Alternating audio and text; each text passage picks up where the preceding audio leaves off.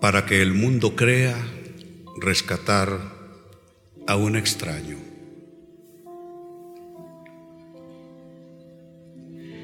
Si ustedes notan la imagen que acompaña al título en esta noche, evoca la parábola del buen samaritano, que tiene que ver con la necesidad humana, con la tragedia humana, y cómo la mayoría de la gente es indiferente al dolor ajeno y solo tiene sensibilidad para su propio dolor, para sus propias necesidades, y la parábola trata con esto y de allí precisamente se extrae nuestro tema de hoy para que el mundo crea rescatar a un extraño.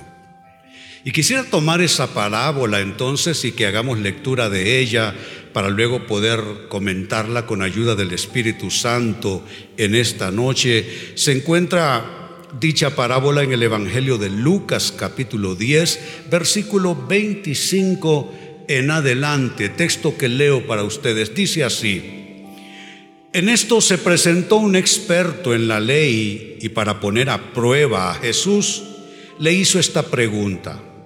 Maestro, ¿qué tengo que hacer para heredar la vida eterna? Jesús replicó, ¿qué está escrito en la ley? ¿Cómo la interpretas tú? Como respuesta el hombre citó, ama al Señor tu Dios con todo tu corazón, con todo tu ser, con todas tus fuerzas y con toda tu mente, y ama a tu prójimo como a ti mismo.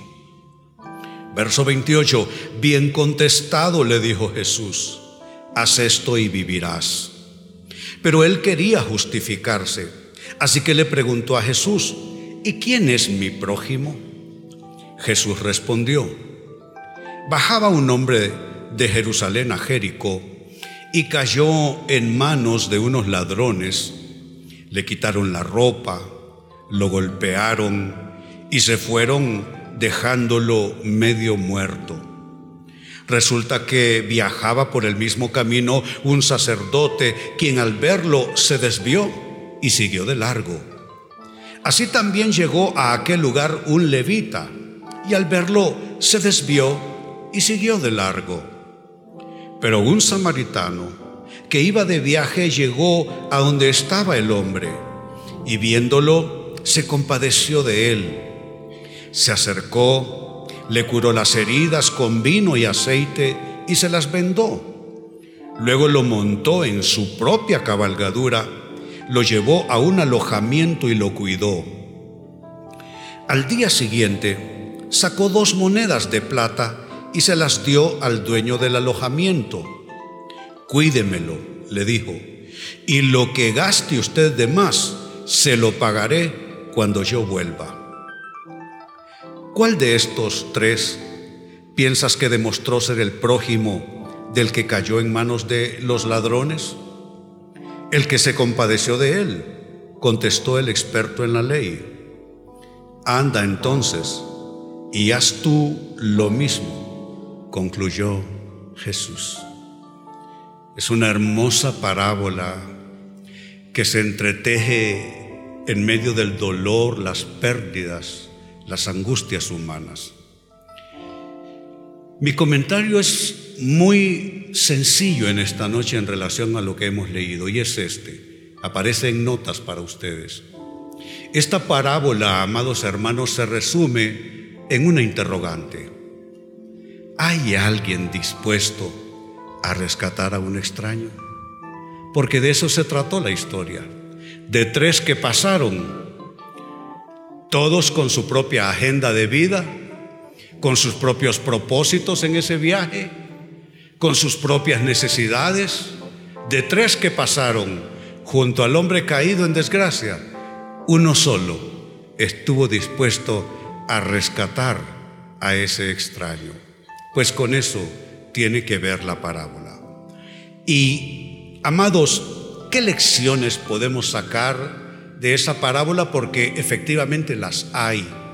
Hay lecciones preciosas acerca de una humanidad que puede levantarse en términos de calidad.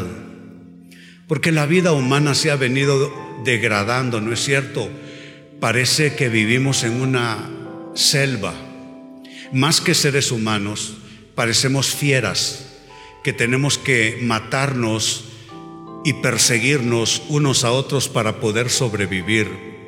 Hemos caído en tal condición que la vida humana hoy, más que satisfacción y placer, produce miedo, produce angustia. Pero esta parábola ofrece preciosas lecciones, no para oírlas, no para especular en nuestra mente, pero más bien para apropiarlas y para nosotros comenzar a vivir conforme a lo que esta palabra de Dios nos dice. ¿Qué lecciones podemos sacar de esta parábola? La primera de ellas, que el rescate de un necesitado no puede ser solo teoría. Noten que, según la historia, pasaron dos personajes que son del hábito, del ámbito religioso, del ámbito espiritual, por consiguiente, supuestamente más sensibles. Pero no, eh, eh, lo que sucede es que hay tanto discurso, ¿no es cierto? Sobre el amor al prójimo, sobre ayudar a la gente, sobre la solidaridad humana, sobre que debemos ayudarnos, sobre que debemos vivir en sociedad. Hay tanto tema más bien discursivo, pero muy poco llevándose a la práctica y a la acción. Y esta primera lección es importante. El rescate de una persona, el acercarse y buscar a alguien necesitado, no es teoría, no puede ser solo teoría, tiene que ser algo que llega a la acción. Mira el texto que leímos, vamos a tomar una de sus partes. En los versículos 25 al 29 se vio que esto no puede ser teoría. Dice, se presentó un experto en la ley. Y para poner a prueba a Jesús le hizo una pregunta. Es que la gente quiere debates de ideas, nada más. Quieren resolver los conflictos del mundo sentados en unas mesas haciendo foros y discusiones. Pero sabe, los problemas humanos son simples. Somos nosotros que los volvemos complejos con nuestros análisis, con nuestros diagnósticos, con nuestras e, evaluaciones. Pero el problema humano es simple. Alguien necesita de los demás y todos nos necesitamos entre, nosotros. Pero viene este maestro de la ley, según él, para discutir con otro maestro y le dice que tengo que hacer para heredar la vida eterna. Jesús le, le replicó, ¿qué está escrito en la ley? Porque si querés que debatamos en ideas, pues debatamos en ideas. ¿Qué es lo que has leído en las Sagradas Escrituras? Y aparte de lo que has leído, ¿cómo lo interpretas? Sigue diciendo, verso 27. Como respuesta el hombre le citó, pues lo que yo he leído es que hay que amar a Dios con todo el corazón, con todo el ser, con todas las fuerzas, con toda la mente. Qué fácil se dice, ¿no es cierto? Qué fácil se dice, solo se necesita tener boca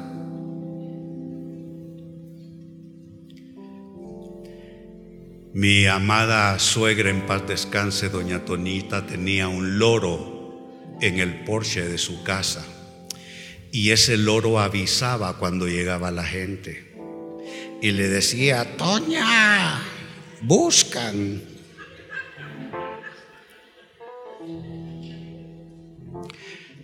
Hasta un loro podría repetir esto. Sabe, nosotros tenemos que salir de ese marco tenemos que cruzar esa frontera donde los problemas se resuelven solo hablando, solo diciendo, yo no sé de ustedes, pero yo estoy hasta aquí, hasta la coronilla, de escuchar gente bla, bla, bla, bla, para resolver los problemas humanos y nada se resuelve y más bien la situación humana se hunde más en la desgracia. Pues ahí está. Y el segundo, igual bien se lo sabe, el segundo mandamiento, ama a tu prójimo como a ti mismo. Mire la respuesta de Jesús, una respuesta sólida como un ladrillo. Bien contestado, le dijo Jesús, haz esto y vivirás. ¿Cómo le dijo? Díganmelo con más fuerza de voz. Haz esto y vivirás. ¿Qué tiene usted, qué tengo yo que ver con leprosos en la India? Nada.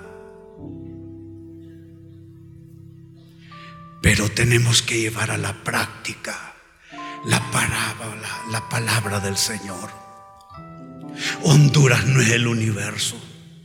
Claro que nos interesa lo nuestro. Estamos plantando 400 iglesias en Honduras, en caseríos debajo de un árbol, donde quiera que se nos abra una puerta.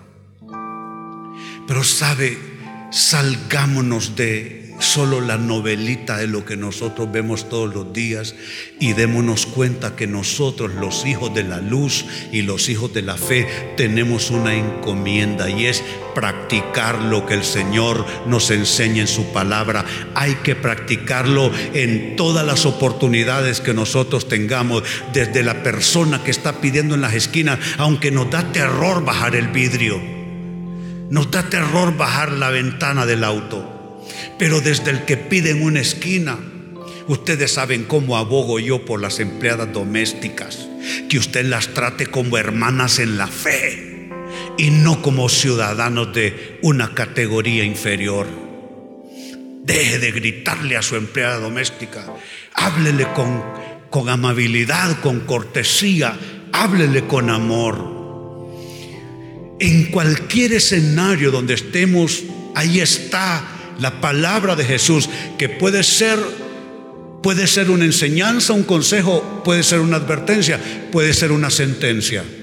Haz esto y vivirás.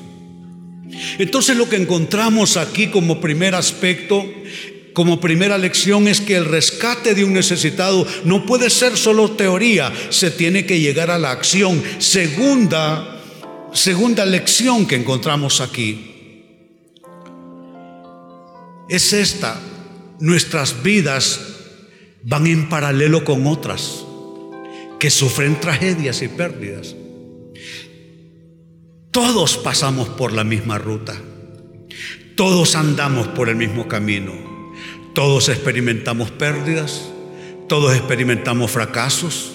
Todos experimentamos dolores. Todos experimentamos enfermedades. Todos alguna vez estuvimos desempleados, todos alguna vez no hallamos cómo pagar nuestras cuentas, todos alguna vez caemos en pecado, todos alguna vez no hayamos qué hacer con nuestras vidas. Sabe, la ruta del ser humano es la misma ruta. Cambian los rostros, cambian los aspectos, pero las historias al final del día suelen ser las mismas. Historias de dolor, de decepción, de traición, de pérdida, de fracaso. Así es que esta es una lección que queda claramente plasmada en la parábola. Nuestras vidas van en paralelo con otras que sufren tragedias y pérdidas, pero sucede que perdemos conciencia de ello. Mire lo que leímos. En los versos 31 y 33, noten las frases que destaco para ustedes. El mismo camino también llegó a aquel lugar y llegó donde estaba el hombre. Son tres frases que nos señalan con claridad que el camino suyo, mío y el de los demás es el mismo. Dice el texto, resulta que viajaba por el mismo camino un sacerdote. Dice el verso 32, así también llegó a aquel camino un levita. Y dice el verso 33, pero un samaritano que iba de viaje llegó a donde estaba el hombre. Los tres convergen al mismo camino, en el mismo sendero. Y note, son personas aparentemente tan diferentes, tan distantes entre ellas como experiencia de vida. Un sacerdote, un levita, un samaritano que es una raza malquerida para los judíos, porque no, a, en, a razón de los judíos, los samaritanos no son judíos completos, es decir, no tienen, eh, eh, no son eh, una raza enteramente, ¿cómo podemos decir? pura, gracias, pura. Y son tres personas con vidas tan distintas, escenarios de vida diferentes, actividades diferentes, cultura diferente, necesidades diferentes. Y así, por encima de nuestras vidas, parecemos diferentes todos. Unos viven en una condición social, otros en otra. Unos manejan unas economías, otros otras. Unos tienen profesiones, otros tienen oficios. Pero al final estamos andando en el mismo camino. ¿Sabe que esa es la tragedia humana? Que andamos en el mismo camino del dolor y no nos damos cuenta. No nos damos cuenta que así como le duele la piel a alguien, igual nos va a doler a nosotros. O que así como nos duele nuestra piel, así le duele a la otra gente. Que cuando usted estuvo angustiado, que le hicieron un diagnóstico y usted pensó que se iba a morir, resulta que no se murió, pero el, susto fue grande. ¿Cuántos hay así? Y usted pasa enfrente de ellos y usted no parece advertirlo en esta iglesia que de puertas afuera la gente tiene alguna opinión de nosotros, deben de creer que aquí no falta nada y de todo sobra. Eso deben creer, porque a uno lo juzgan por lo que está enfrente, ¿no? Pero en esta congregación a mí me han abordado personas que me dicen, pastor, me sacan del cuarto si no pago tres meses que debo. Y yo tengo que llamar a uno de los pastores porque yo no administro recursos. Y le digo, mire, vaya a la administración y ayúdenle a ese hombre que dije que lo botan del cuarto si no pagan.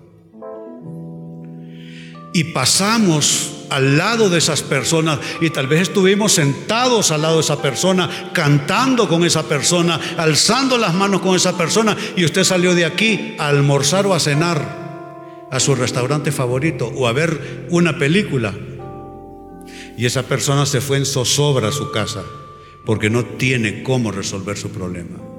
Es la, es la triste realidad de nosotros los humanos y está plasmada en la parábola. Todos pasaron por el mismo camino, pero no todos se dieron cuenta que eso que le pasó al hombre que cayó en manos de ladrones le puede pasar a cualquiera. Como cualquiera puede enfermarse, cualquiera puede quedar desempleado de la noche a la mañana Cualquiera puede sufrir un revés, porque eso es algo inherente a la fragilidad humana.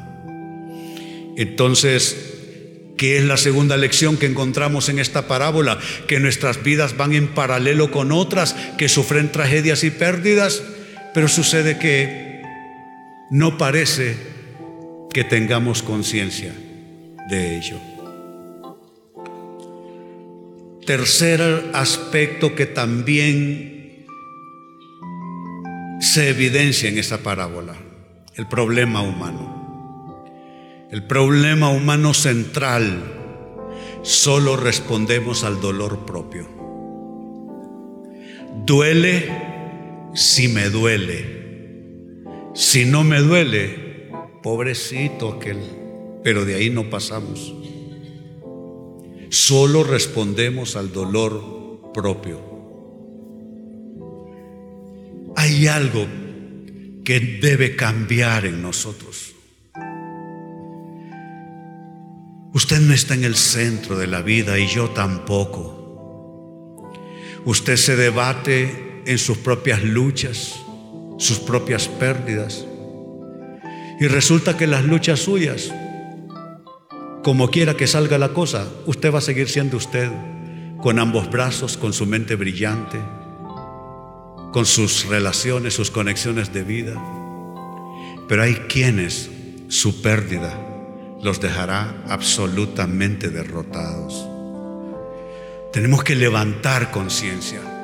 No podemos vivir solo por y para lo que nos interesa, por y para lo que nos duele, por y para lo que nos afecta. Tenemos que pensar también en las tragedias ajenas, en las luchas de otros.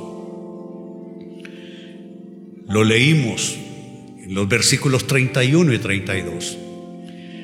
Dice que resulta que viajaba por el mismo camino un sacerdote quien al verlo, subrayo esta frase para usted, se desvió y siguió de largo. No corra a juzgar a esa persona porque usted hace lo mismo. No corro a juzgar a esa persona porque yo hago lo mismo. Se desvió. Qué fácil es cerrar los ojos al dolor ajeno, ¿no es cierto? Qué fácil es desviarse y, seguir usted concentrado solo en lo suyo, su agenda de vida, sus luchas, sus sueños, sus alegrías, sus necesidades.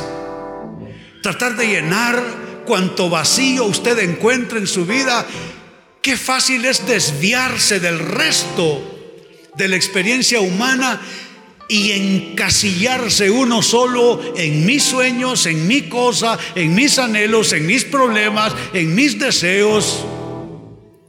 Y cuando hacemos eso, la vida humana se vuelve tan insignificante, tan paupérrima, tan absurda. No nos creó Dios para eso, para desviarnos y seguir de largo.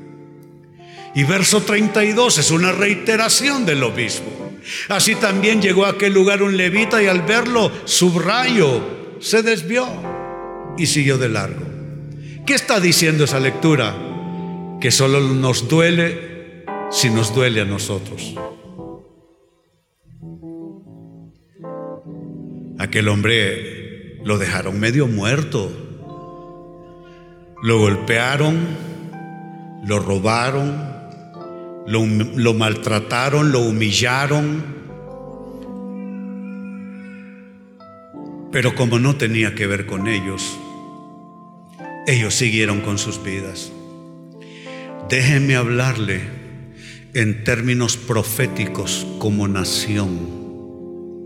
¿Sabe por qué Dios está permitiendo todo este desastre que estamos viviendo? Para que tomemos otra clase de conciencia. Porque claro, esa avenida, esa calle, ese bulevar que usted transita, mientras a usted no se le pincha ni una llanta, usted va feliz, aunque usted transite en medio de gente con vidas acabadas, con vidas sin esperanza. Entonces Dios nos hace una encerrona y nos hace vivir cosas que no estamos acostumbrados, ni entran en nuestro esquema ni en nuestro escenario. Y entonces allá afuera tememos como teme lo mismo que teme el que vive en una covacha. Y quizá usted no vive en una covacha, pero usted tiene el mismo temor que le metan fuego a su casa. Lo que Dios tiene que permitir por la deshumanización nuestra. Mientras yo tenga trabajo, los demás que vean para dónde agarran. Mientras yo pueda pagar mis cuentas, que los demás vean cómo resuelven. Yo quisiera ser millonario, pastor, para ayudarle al mundo entero, pero como no soy, y aunque lo fueras, mezquino y egoísta, igual no harías nada. Es la realidad humana, el problema humano que solo respondemos al dolor propio. Cuarto y final, cuarta y final lección que encontramos en el texto leído. Lo que Jesús tiene que decir. Lo que Jesús tiene que decir. Lo que Jesús tiene que decir, amados hermanos, siempre va a ser diferente a lo que nosotros pensamos. Lo que Jesús tiene que decir va a chocar con nuestra manera de pensar, va a chocar con nuestras opiniones, va a chocar con nuestros criterios, va a chocar con nuestra manera de ser. Es lo que Jesús tiene que decir versus aquellos que solo somos teoría, lo que Jesús tiene que decir versus a que no tenemos conciencia de que aparte de nosotros hay otros que quizás sufren hasta más que nosotros. Aparte de lo que Jesús dice o lo que Jesús dice versus qué. Ah, que solo respondemos al dolor propio. ¿Qué tiene que decir Jesús? Que debe destruir todas estas, ¿cómo los califico? Resabios. Quizá sería una buena manera de hacerlo. Lo que Jesús tiene que decir debe de desarmar todos nuestros argumentos, todas nuestras tendencias egoístas. Jesús dice que podemos responder de manera diferente. Jesús dice que podemos, al igual que el samaritano, podemos detenernos a rescatar a un extraño. Le voy a contar cómo entré a hacer misiones mundiales. Prácticamente terminé de crecer entre misioneros. Usted conoce mi testimonio, Fui un joven adolescente rescatado de las drogas. Drogas de verdad, no esos que se forman un puro y creen que son drogos porque fumaron marihuana. No, le hablo de drogas de verdad. Y como crecí entre misioneros, entonces vi gente de otras naciones viniendo aquí. Entonces yo pensé que eso era lo que había que hacer. Pero me encontré que si yo mandaba gente de Honduras a otros lugares, iba a costar mucho dinero, mucho esfuerzo, seguros de vida, seguros eh, médicos, seguros de esto, seguros. Encontré que era una, una cosa muy difícil de hacer.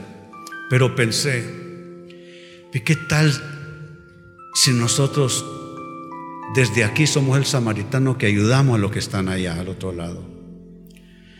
Quizá yo no podría ir a la India como misionero, pero mire, ese muchacho tiene la edad para ser mi hijo, ese pastor cuatro iglesias. Iglesias entre leprosos. ¿Qué? Entre leprosos. Un pastor ciego dirigiendo una congregación de ciegos y leprosos. Entonces me di cuenta que aunque no podemos ir hasta allá, desde aquí podemos hacer que algo pase allá.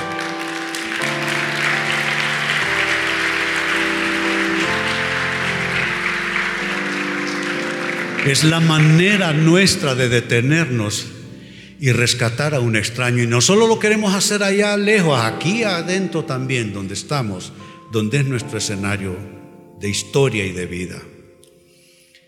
La parte final del texto que leímos dice así, y lo recuerdo en lectura para ustedes, verso 33 en adelante. Pero un samaritano que iba de viaje llegó a donde estaba el hombre. Es lo que tenemos que hacer nosotros llegar a donde está la gente que necesita. Dejemos solo de pensar que, perdónenme, pero aquí estamos intoxicados, envenenados, que el partido aquí, que el partido allá, que el otro allá, que el otro acá, que nosotros creemos que eso es la vida. Nosotros creemos que eso es la vida. Abramos nuestros ojos. Eso es una cosa entre miles de cosas que pasan en el planeta. Y esos, eso que pasa, eso no tiene el poder de destruirnos.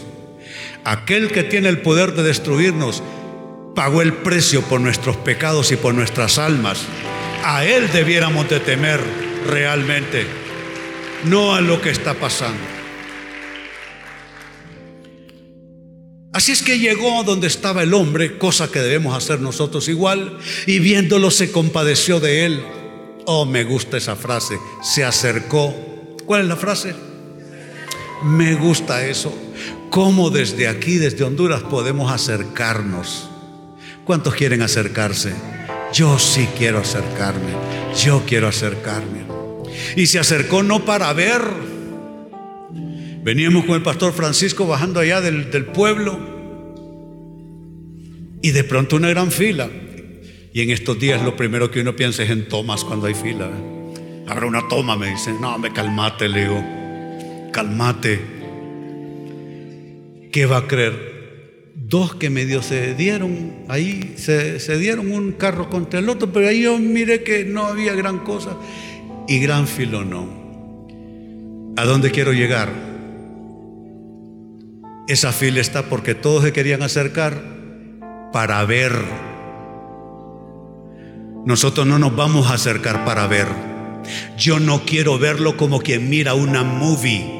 No quiero verlo como quien mira una película, como quien lo ve en la televisión, como quien lo lee en el periódico. Yo quiero acercarme de esta manera, que nos acerquemos y le curemos las heridas con vino y aceite, que se las vendemos, que lo montemos en la cabalgadura nuestra, lo llevemos y lo cuidemos. De esa manera quiero que nos acerquemos.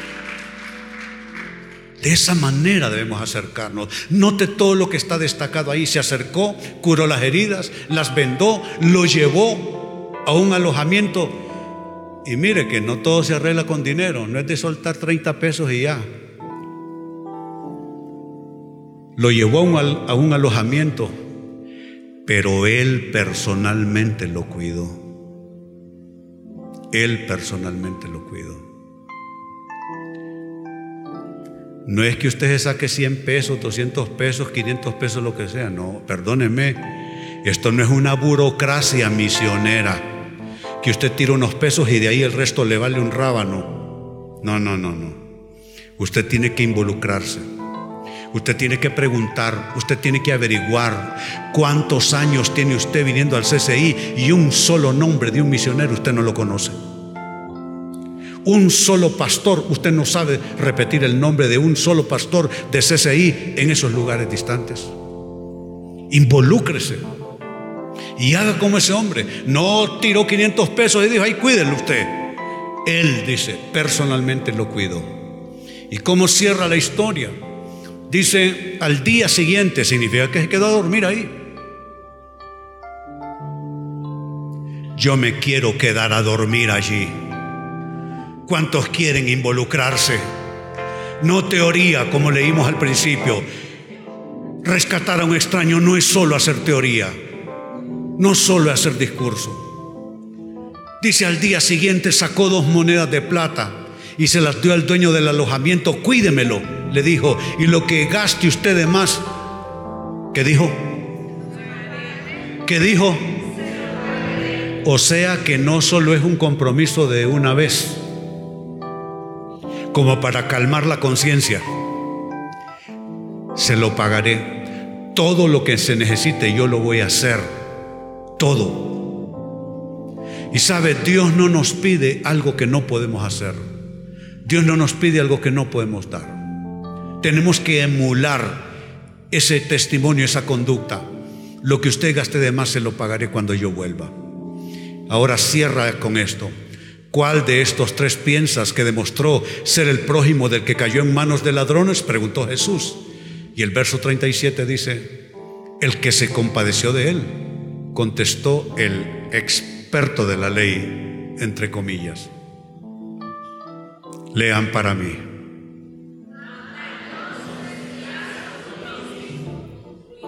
Óigame, no, es que, no, no sé, es que me provocan ustedes. Ustedes saben que yo con poco tengo. No, no. No, no, no, es que no aguanto. No, no, no. Óigame si es una frasecita. Una frase, ¿cómo no pueden leer juntos una frasecita? O sea, si no leen la frasecita, menos que hagan misiones juntos. O sea, que estamos aquí. Lean para mí.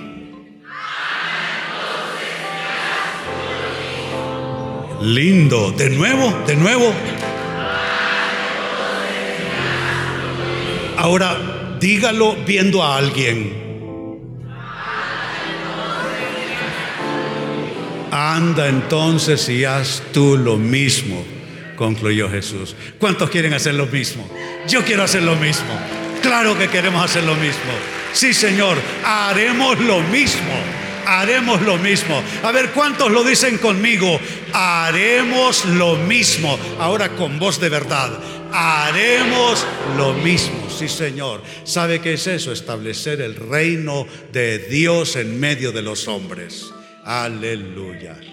Aleluya. ¿Cuántos sienten el, el, gozo del Señor en sus corazones por haber recibido esta palabra? Aleluya. Aleluya. Aleluya. Así es que nos ponemos de pie y nos vamos a gozar pensando que algo podemos hacer nosotros. Algo podemos hacer nosotros.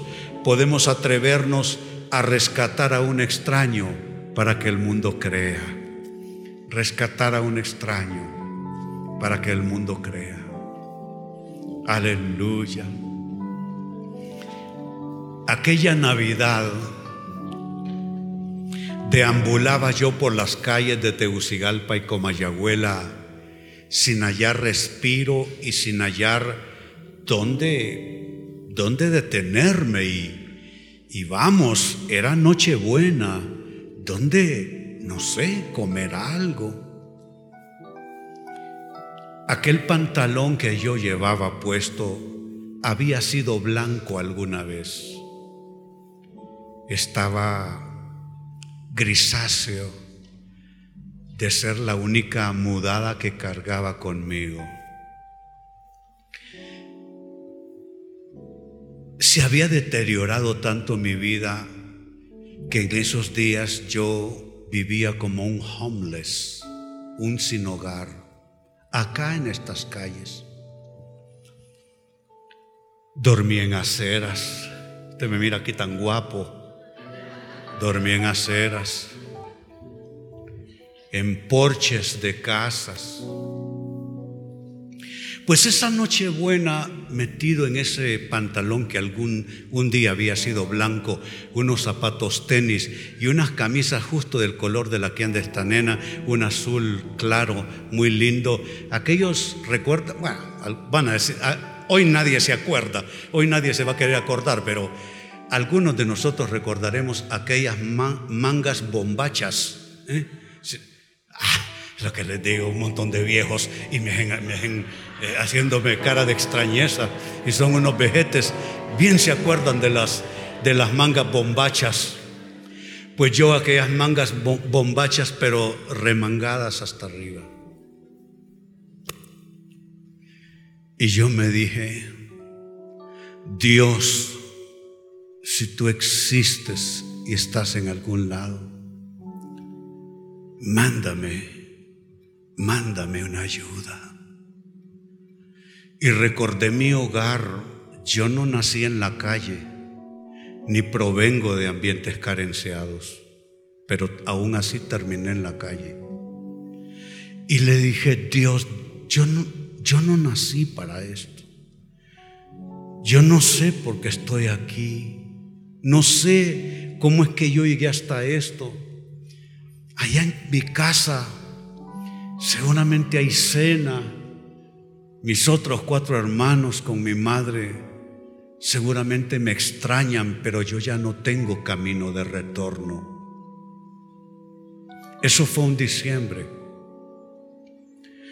En agosto del año siguiente, pasaron todos esos meses.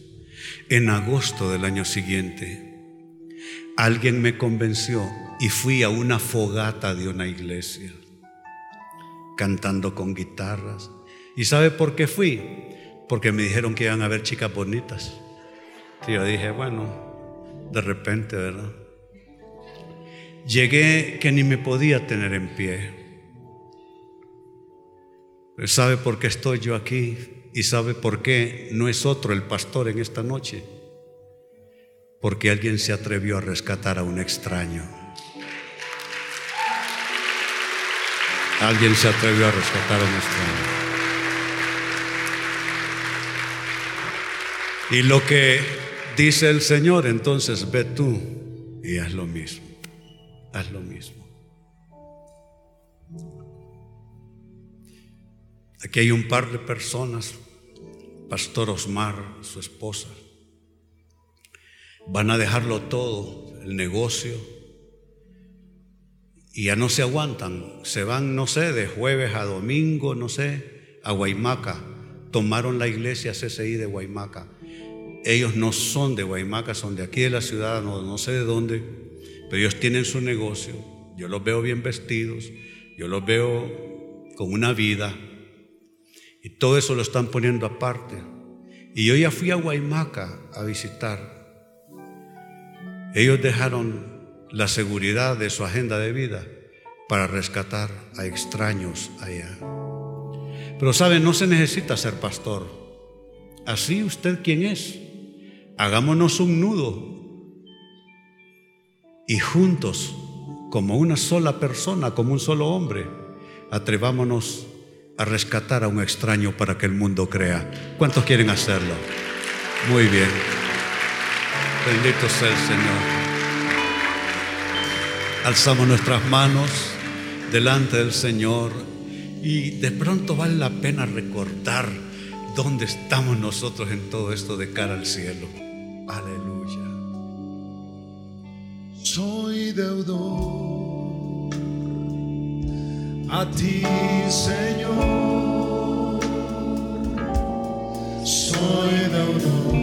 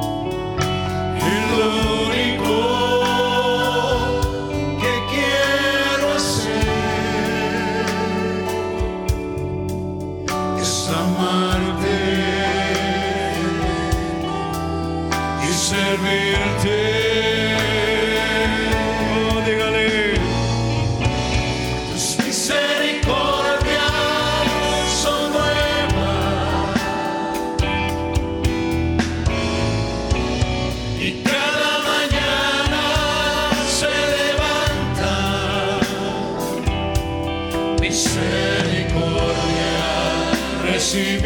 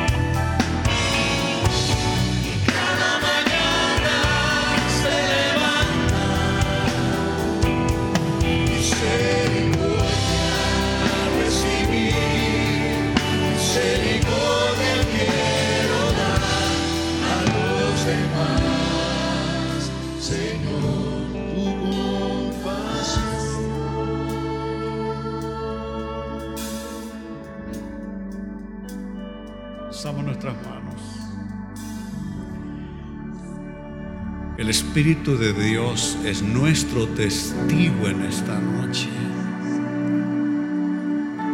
de lo que está pasando en nuestros corazones, de lo que ha transitado por nuestras mentes, escenarios que aparecieron en nuestras mentes, situaciones que cobraron forma en nuestra mente, nuevos anhelos de cosas menos egoístas, menos mezquinas, nuevos anhelos que surgieron por causa de la palabra.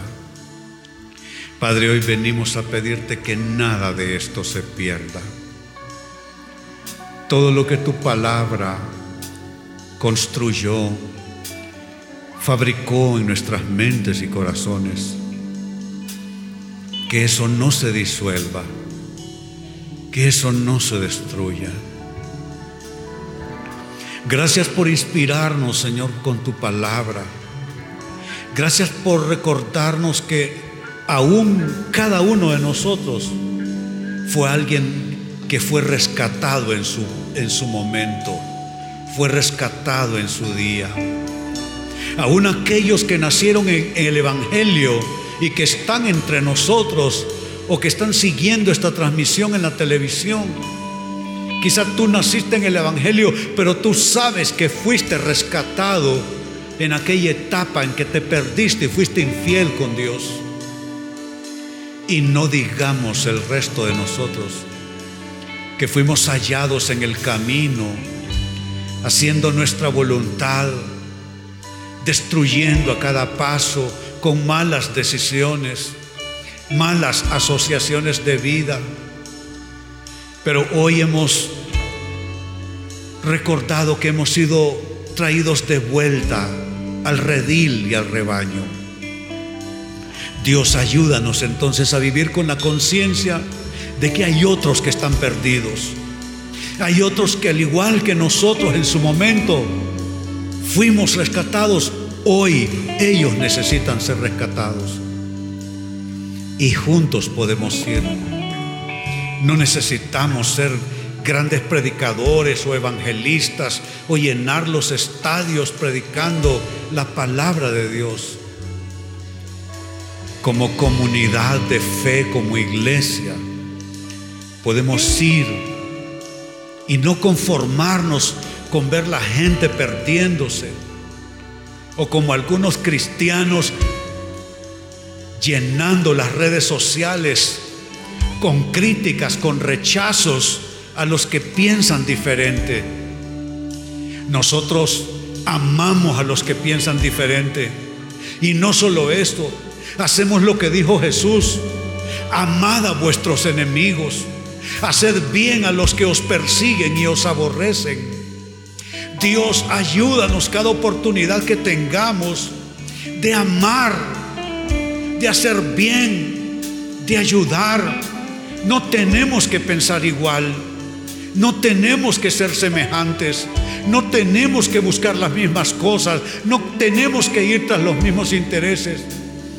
Pero donde quiera que haya gente en necesidad, Señor, ayúdanos a testificar de ti, no testificar de nosotros, testificar de ti, de un Cristo vivo y de nosotros, sus emisarios y representantes. Hoy bendigo cada vida que está al alcance de mi voz. Bendigo a cada persona. Y te pido, Señor, haznos instrumentos de tu paz. Haznos agentes de tu evangelio. Haznos instrumentos de tu amor. Ayúdanos a romper las cadenas del egoísmo, del individualismo, de la mezquindad y darnos cuenta que hay algo que tenemos nosotros todo el tiempo que alguien más pudiera estar necesitando. Gracias te damos por tu santa palabra en esta noche, Padre, que no regrese vacía. Y ahora, amados, alce sus manos, déjenme bendecirles. Ustedes son proyecto de Dios. Dios quiere bendecirles. El Señor esté a tu lado y te sostenga. Lo que tú no puedes hacer, la fuerza de Dios lo haga para ti. La batalla que tú no puedes pelear, mucho menos vencer, el Señor pelee esa batalla para ti y traiga la victoria que tú anhelas. La puerta que tú no puedes abrir, el Señor te abra esa puerta. El camino que tú no puedes abrir, el Señor te abra ese camino para llegar a tu meta, tu anhelo, tu sueño, tu ideal. Que al, al, iniciarse esta semana recibas nuevas fuerzas de Dios, una inspiración que provenga del cielo y que seas un conquistador donde vas, que seas un testigo de la mano de Dios obrando a tu favor y que el Señor te bendiga 24/7, que Él esté contigo las 24 horas del día, los siete días de la semana. Así te bendigo en el nombre del Padre y del Hijo y del Espíritu Santo y todos recibimos y decimos amén. Que así sea. Bendito sea el Señor. Bendito sea el Señor. Muy bien a salir de aquí y hay que seguir creyendo, hay que seguir orando y hay que seguir dándole gracias a Dios en toda situación. Dios les bendiga. Les esperamos el próximo domingo. Les recuerdo la hora 6 de la tarde. Dios les bendiga.